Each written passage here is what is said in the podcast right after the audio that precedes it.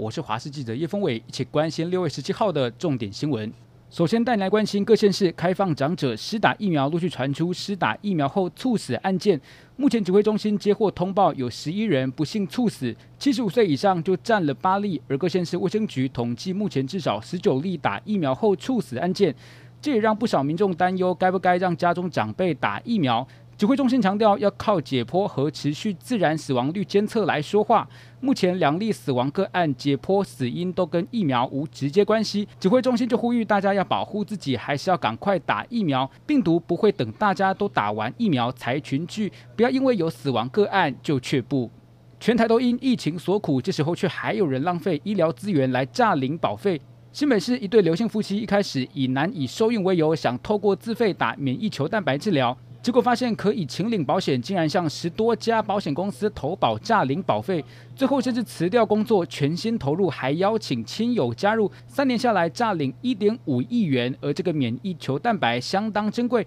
每一百毫升的血液能萃取出一到五公克，除了可以治疗自体免疫系统疾病，还可以调节因为病毒和血栓引起的伤害，却被拿来浪费。目前全案也以诈欺等罪嫌移送法办。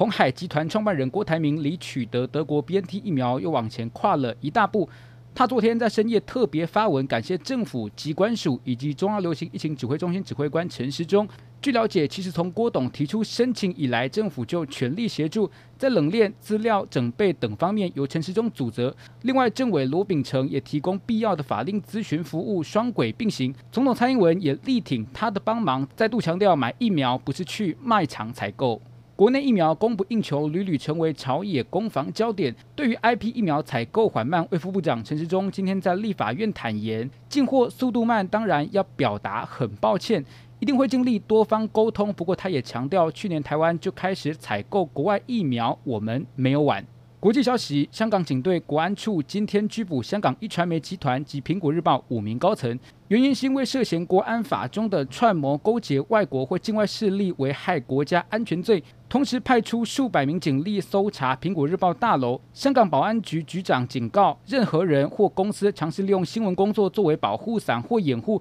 从事危害国家安全罪行，香港政府一定会以最严厉的措施依法打击。法国新冠病毒疫情趋缓，而且改善程度比预期中好。法国总理卡斯特克斯昨天宣布，将在二十号提早解除两项防疫措施，